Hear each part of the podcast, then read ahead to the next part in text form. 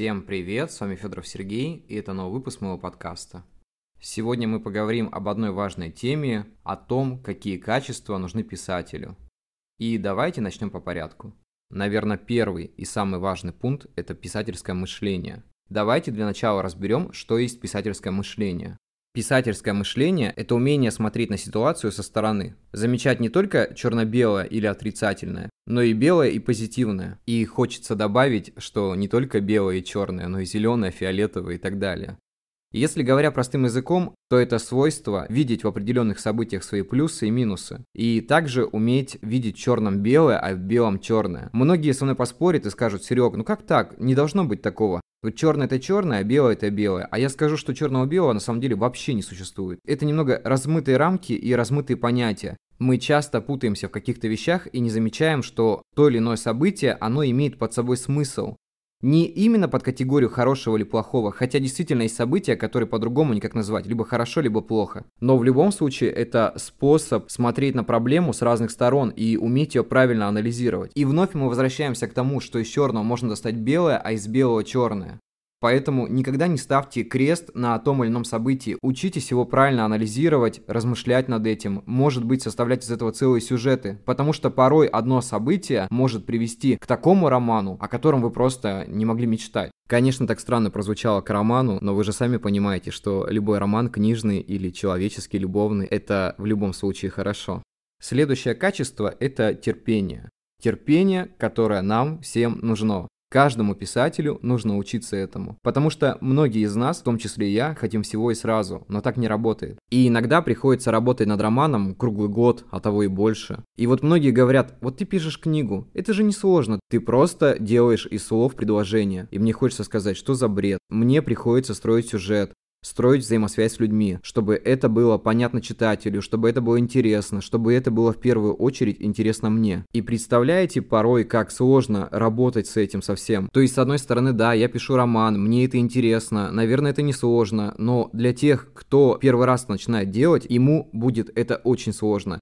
Сейчас я пишу роман, у которого будет примерно там 300-400 страниц. Для меня это просто безумие. У меня книга обычная, там 170-180 страниц. То есть, грубо говоря, мне нужно написать две свои книги. И мне кажется, что сложность состоит в том, потому что мне нужно делать описание, потому что мне нужно очень много раскрывать своих персонажей как личностей, раскрывать их характер работать с этим. И много-много всего надо добавлять. И когда ты вроде скелет делаешь, это хорошо. Но когда ты садишься его редактировать, это просто безумие какое-то. Я над этим работаю, я работаю над своим терпением, я уже пишу этот роман, наверное, с февраля этого года, и на данный момент, вот на сегодня, я написал 59 страниц, это немножко, конечно, с одной стороны, но с другой стороны, я не ставлю себе временные рамки. Я буду делать роман 5 лет, Три года, два года, неважно, но я его сделаю. И, кстати, я многим советую, не ставьте себе временные рамки, просто делайте так, как это хочется. Я недавно у одной девочки в Инстаграме увидел пост о том, что она написала за три месяца два романа, каждый по 300 страниц. И я так подумал, ты что, руками и ногами печатаешь? Как это вообще возможно? Это же очень тяжело. Я вообще не понимаю, как можно писать такие большие объемы, будучи, ну я не знаю, за такое короткое время. Это нереально, мне кажется.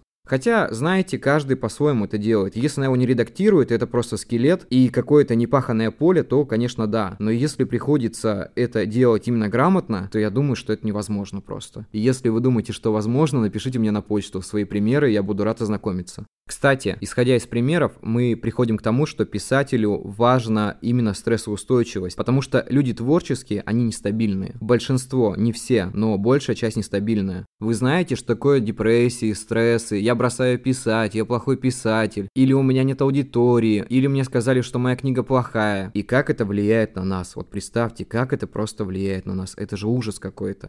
Мы можем впасть в депрессию, какое-то время не писать, кто-то, наверное, употребляет алкоголь там или что-то еще, в попытках снять с себя этот стресс, но это так не работает. То есть ты должен сам прийти к осознанию, что я человек, который пишет для себя, у которого есть защита от критики. То есть как бы я ее принимаю, но пропускаю, нужно анализирую. И, наверное, в этом случае вам будет намного проще. Но на самом деле история показывает, что многие из писателей не очень хорошо заканчивали свою жизнь, но надеюсь, что поколение сменилось и нас ждет очень много людей, людей, которые будут продуктивными, здоровыми. Главное, чтобы и физически, и психически, потому что в здоровом теле, как говорится, здоровый дух. В прошлом выпуске, где я рассказывал советы начинающим писателям, я говорил о том, что у писателя должен быть свой график. Мы приходим к тому, что мы должны быть требовательны к себе. Не просто к тому, что нас должны читать, а к тому, что мы должны писать лучше, делать лучше, осознавать что-то, не лениться. И тогда это будет все взаимодействие очень хорошо работать, потому что вы будете, как говорится, с твердым стержнем. Я уже говорил об этом в прошлом выпуске. Нельзя оставлять незаконченные книги. Нужно их дописывать так или иначе. Не в этом году, так следует следующем. Там, не получилось, начали писать новую, но не забывайте о старом, потому что эта книга может быть той самой, которая в итоге попадет в издательство, и вы станете с ней известными. У меня тут сегодня соседи шумят. Если кому-то это слышно, ребят, не ругайте меня сильно. Я стараюсь говорить, чтобы было слышно только меня, но у меня нет звукоизоляции, поэтому я как могу, так и работаю. Еще мне кажется, такое качество нужно писателю знание своих конкретных целей. Вот к чему вы идете. Вы пишете, вы же для чего-то пишете, правильно? В первую очередь для себя, допустим, разгрузиться, там, рассказать какую-то историю, что-то сделать с этим. Или, допустим, вы хотите попасть в издательство. Или, допустим, вы хотите что-то еще. Но в любом случае, каждому писателю в развитии нужны конечные цели. Не ставьте себе какие-то заоблачные планки. У меня недавно была такая забавная история. Моя знакомая выложила на одном из сайтов, где проводятся сборы на проекты, свою книгу на издание и поставила очень большую сумму в надежде, что она соберет там за 4 месяца или сколько там, 5 месяцев идет. Она собрала за два месяца, по-моему, рублей 800. Конечно, лучше что-то, чем ничего, но, блин, на эту сумму, я не буду ее называть, можно выпустить, ну, не знаю, там, в Москве 300-400 книг. А для человека, которого практически никто не знает и мало кто читает, это слишком высокая планка. Я бы сделал по-другому. Я бы, допустим, напечатал там 50 книг или 100 книг. Если бы они раскупались, я бы заказал еще тираж и уже в итоге исходил из этого. Поэтому никогда не нужно ставить себе такие планы прям грандиозные, если ты прекрасно понимает, что ты нонейм. Ребят, я по своей сути тоже нонейм, тот еще нонейм, понимаете? Я только начинаю куда-то двигаться дальше, хотя пишу уже довольно долго. То есть я попал в издательство, меня публиковали на лабиринте, книги будут продаваться там в Читай-городе, где-то еще. Но это ведь только начало, и по сути этот договор примерно на год. Если продажи будут нормальные, то мы продолжим сотрудничество. Если нет, то вы знаете, что это все закончится и придется делать что-то другое. Но я не отчаиваюсь, я просто пробую,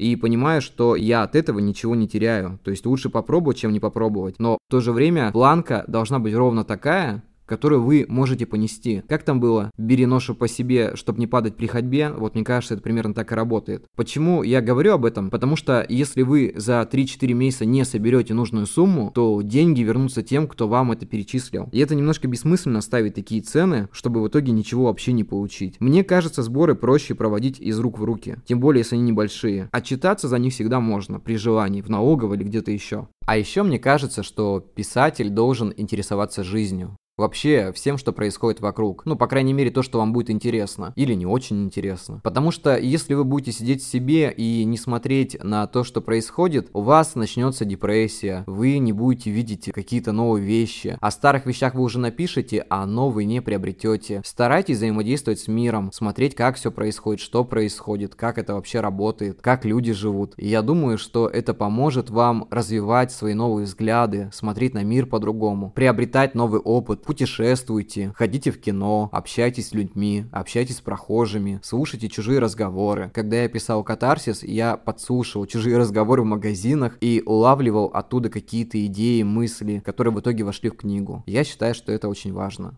И знаете, подходя к концу, мне хочется сказать, что самое главное это настрой. Позитивный настрой и желание действовать. То есть пока у вас есть определенное желание действовать, вы сможете все. Как только вы опустите руки, время остановится или пойдет вспять. Я не знаю, как это точно работает, но я верю во всех вас. Я знаю, что вы сможете большего. Я знаю, что вы добьетесь многого. И как бы на то ни шло, если вы решили стать писателем, будьте им. И тогда в вашей жизни много будет перемен, много много будет всего нового, и я уверен, что рано или поздно у вас будут достижения, которыми будете гордиться. На этом будем заканчивать. Еще раз всем спасибо, подписывайтесь на мой подкаст, до скорых встреч, ребят, и всем пока.